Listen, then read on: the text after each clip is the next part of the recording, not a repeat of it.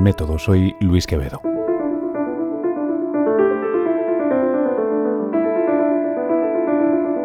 Como se acerca el final del año, he querido arrancar con una música maravillosa, una de las piezas de Children's Corner de Debussy.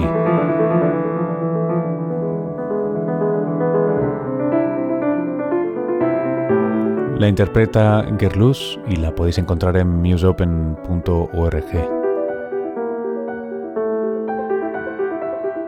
El episodio de hoy es otra conversación con buenos amigos, con buena gente del mundo de la comunicación de la ciencia. Tuvieron lugar en Burgos, en el Congreso de Comunicación Social de la Ciencia. Hoy nos va a acompañar César López, de la Fundación Española para la Ciencia y la Tecnología, la FECIT.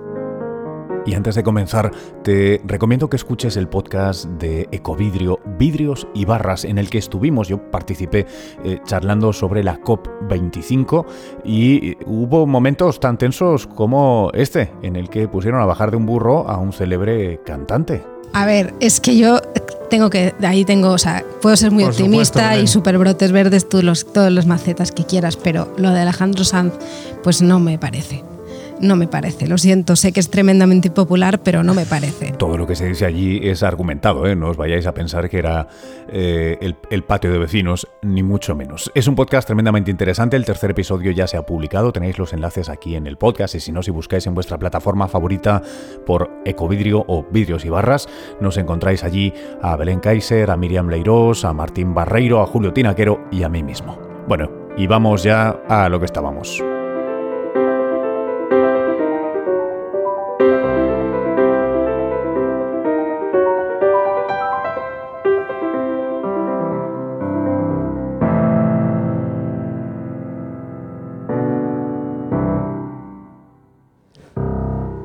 ¿Qué tal y bienvenido? Muchas gracias, bien hallado. Eh, para nuestra audiencia, preséntate, por favor.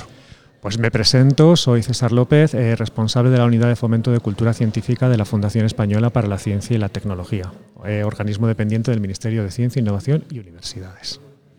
La, adorada FECIT para todos, muchos, yo creo la totalidad de los que estamos aquí. Bueno, vamos a decir para la mayoría. Para la mayoría. bueno, bueno, nunca llueve a gusto de todos. Em, eh, para quien, porque esto lo escuchamos no solo gente del gremio, sino también una audiencia general que consume muchas veces productos de divulgación, pero que no sabe la cocina de la divulgación como es. Eh, ¿Por qué es lícito decir que la FECIT es no solo instrumental, sino fundamental, ha sido claramente en los últimos años en, la evolución del panorama de divulgación aquí en, en español, diría, no solo en España? Pues mira, yo te voy a decir por dos elementos muy concretos.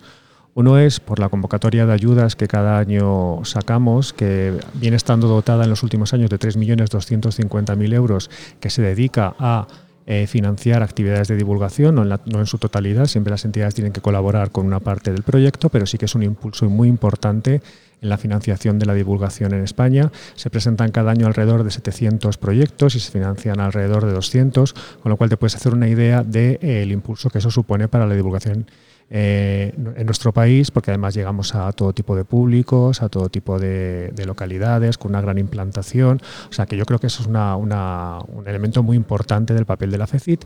Y segundo, porque hemos eh, ayudado, hemos impulsado también la creación de las unidades de cultura científica, que yo creo que se han convertido en un elemento clave de la divulgación en España. Las unidades de cultura científica, para el que no lo sepa, son... Eh, son no organizaciones, sino dentro de las organizaciones son grupos que se dedican a eh, coordinar las actividades de divulgación de, la entidad, a también eh, comunicar la ciencia que se hace en esa entidad, ayudar a los investigadores a, acercar sus investigaciones a la sociedad, o sea que se han convertido en un elemento muy clave dentro de la divulgación en España.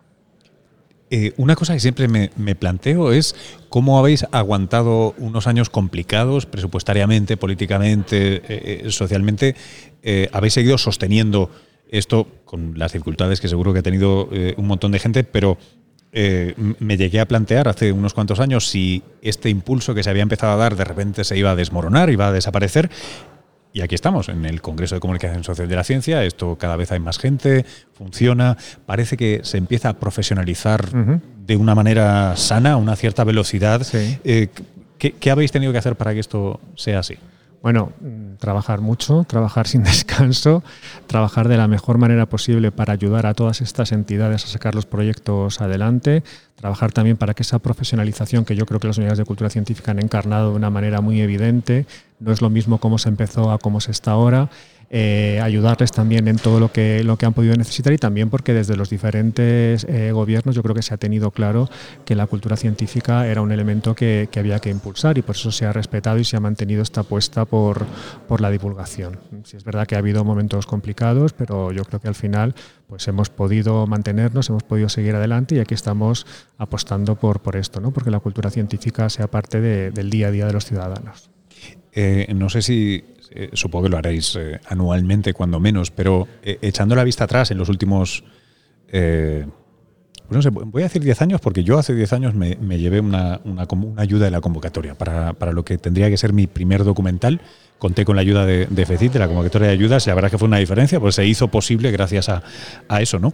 en estos 10 años entiendo que se tiene que haber transformado mucho, no solo las condiciones o el cómo se da eh, este tipo de ayudas, sino el tipo de proyectos, porque por aquel entonces éramos casi pioneros en muchos sentidos y ahora veo mucho más nivel profesional, redundando, si me permites, en, este tema que se acaba, y, me planteo hacia dónde lo queréis eh, ver evolucionar, qué cosas deben pasar. Bueno, yo creo que todo este camino que se inicia con la profesionalización, yo creo que está bien que siga, que siga adelante, que se haga cada vez mejor divulgación científica, una divulgación científica más profesional. Tú eres un, ejemplo de ello, yo creo, pero muchos han seguido también esa, esa vía de pues eso, hacer unos audiovisuales cada vez mejor trabajados, cada vez más profesionales, cada vez con unos guiones más, más elaborados, más, pues eso, mejor hechos. ¿no?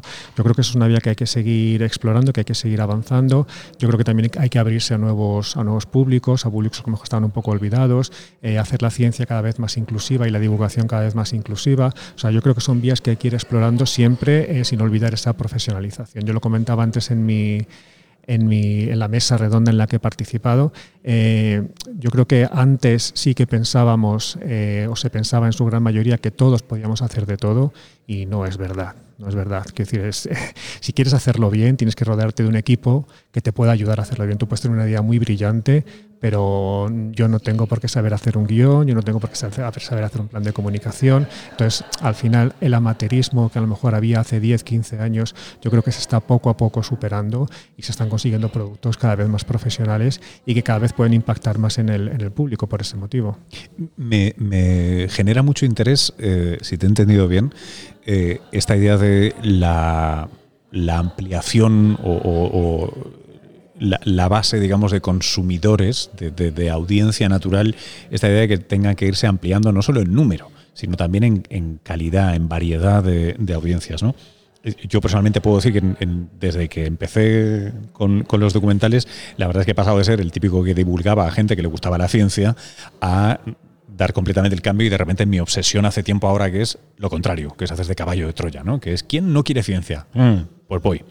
Eh, eh, es, lícito pensar que todavía es una, de las asignaturas, a ver si vocalizo bien, se supone me dedico a esto, eh, es, una de las asignaturas inmediatas, no, no, pendientes por aquello que no lo estemos haciendo, sino porque naturalmente se va ampliando la esfera y em, necesitamos llegar a perdón, déjame decirlo así, quitar el adjetivo científico de algunas de las cosas que hacemos, eh, exigiéndonos la calidad necesaria. Es decir, no, no, no, es que esto es un documental, que resulta que va de ciencia. Esto es un programa de ciencia, una sección de, radio eh, cultural, que resulta que va de ciencia. Bueno, mm, no sé hasta qué punto quitar el adjetivo científico. No sé si te refieres. Metafóricamente, ¿eh? metafóricamente. quiero decir si podemos pelear con la tele generalista, la radio generalista. Eh. No pelear, quiero decir, no hay que luchar contra eso, sino intentar integrarse, integrarse en eso, ¿no? Em, yo creo que cada vez hay más eh, secciones de ciencia, yo creo que la ciencia interesa.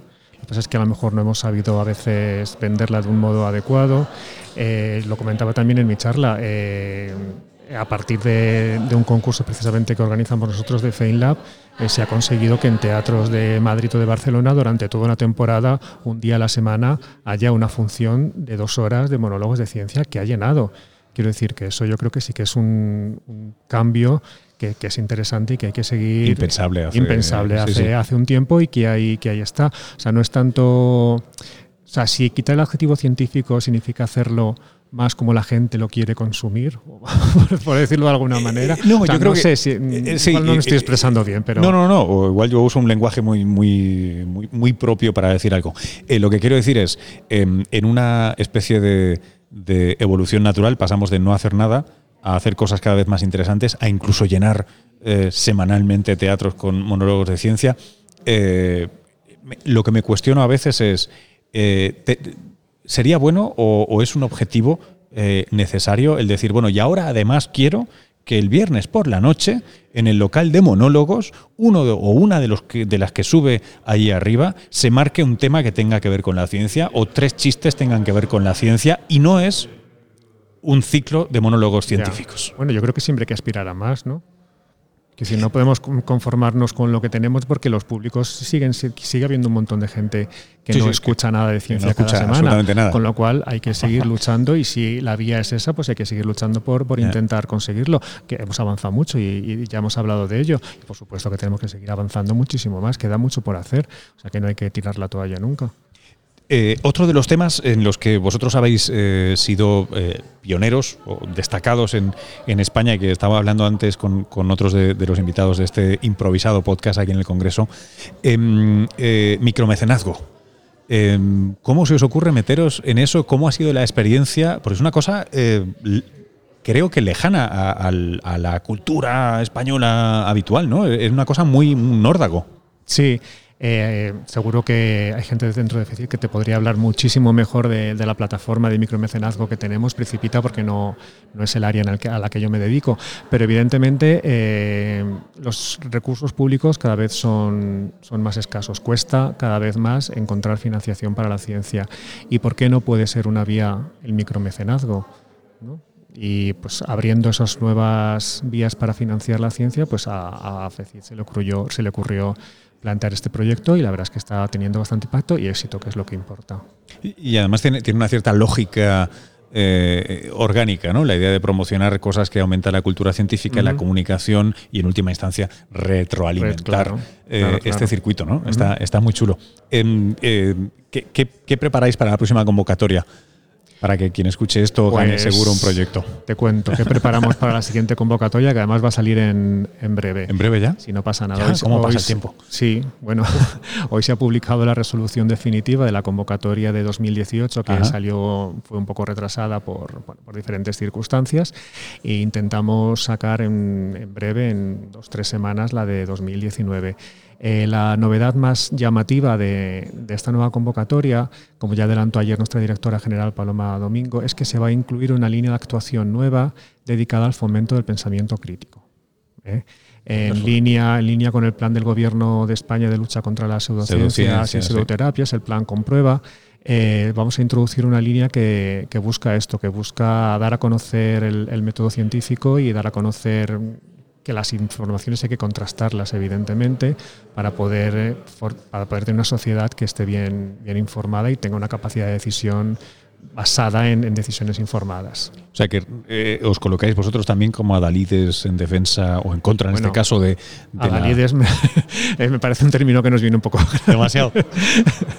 no, en otro agente más que intenta fomentar el pensamiento crítico en la sociedad española. No, pero, me, parece muy interesante en el contexto en el que estamos, como tú bien decías, las campañas del Ministerio...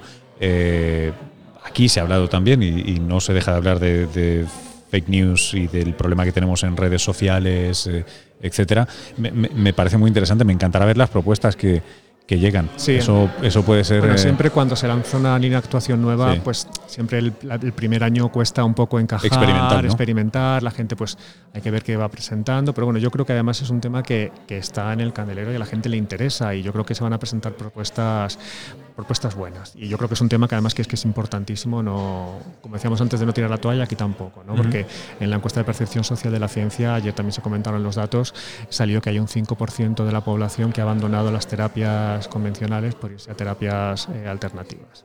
Y esto es un 5%. Y esto es un tema, un tema muy, muy serio, muy serio, muy serio y que yo creo que hay que hacer todos los esfuerzos posibles por, por combatirlo. Oye, una última, una última, eh, una última pregunta, también muy abierta. Em, idealmente, si quieres respóndelo a título personal, no institucional, pero idealmente, ¿qué, tendría que pasar en los próximos cinco años para que esto fuera viento en popa? ¿Qué, sería maravilloso que sucediera? Es decir, eh, de repente mañana Basile decide dedicar la mitad de su programación a cultural y basado en evidencia en Mediaset. Eh, chistes aparte, ¿qué, ¿qué cosas que pudiera uno desear locamente serían buenas? Bueno, qué complicada pregunta. Ah, bueno, claro, si no, si no, no, le habría respondido yo, no te habría llamado a ti. A ver, eh, yo creo que lo que pasa es que, es, o sea, idealmente eh, mi, deseo sería que nosotros, cualquiera, cualquier persona, antes, al recibir cualquier información, pudiera contrastar de una forma fácil y accesible la veracidad de la misma. Es decir, que no nos eh, conformáramos con todo lo que nos llega por diferentes vías, por Internet, por Twitter, por WhatsApp, por diferentes vías, y nos lo tragáramos sin más. Y voy a dejarlo ahí. Súper interesante. Eh, yo, creo que, yo creo que no hay mecanismos, eh, empieza a verlos, ¿eh? pero yo creo que hay pocos mecanismos que ayuden a la gente a contrastar la, información. Claro, hay, iniciativas que requieren que tú ya estés sensibilizado, sensibilizada, como puede ser Maldita, que hace un trabajo fantástico, mm. pero maldita sea, tienes que irlos a buscar. Ya. Em, hubo durante un tiempo, hace unos cinco o seis años, estuvieron, fue un topic de estos así muy movido, eh, que, no sé si, recuerdas o si os llegó por aquí, que era eh, los plugins de anotación de webs, eh, que empezaron con las letras de, canciones de hip hop y de repente esa tecnología se usó para anotar webs. Entonces tú te instalabas el plugin y tenías una capa extra en la que tú estás viendo cualquier periodo de cualquier web y puedes ver esa visión de rayos X, ¿no?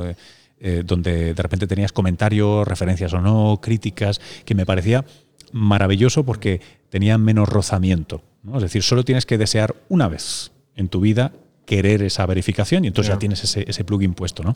Eh, con las redes sociales esto es más complicado y, tal. Jo, sería la leche. No sé si tanto, ah, pensando así, reflexionando, no sé si a lo mejor tanto eso, que es verdad que el mecanismo los hay, pero hay que ir a por ello, sino que realmente fuéramos críticos nosotros mismos con, esa, con esa información, que es lo que yo creo que también eh, falta, falta muchas veces, que todo lo que nos llega, sobre todo si además se alinea con lo que pensamos, ya ahí sí que ya es la combinación perfecta para que nos lo creamos. Esto, esto Kahneman lo decía muy bien, decía, lo que prima es la coherencia emocional de una historia, los datos los datos y la evidencia son secundarias. Entonces, coherencia emocional de la historia. Si la historia es buena y el, y el protagonista es bueno, escucha, hasta aquí. Es uno, de los grandes retos de la comunicación de la ciencia, ¿no? En fin. César, muchísimas eh, gracias por. En fin, te he tenido aquí 16 minutos ya. Gracias, César. A ti. Recordad que lo único que os pido a cambio de este podcast es que os paséis por iTunes, Evox o vuestra plataforma de podcast favorito y nos dejéis eh, cinco estrellas o, en fin, las que queráis. Un comentario, lo compartáis, eh, con eso es pago suficiente. O, como diría mi hija, ponnos cinco estrellas. Solo queremos que nos pongáis cinco estrellas. Ah, y si no nos escuchamos, hablamos antes. Feliz entrada en 2020.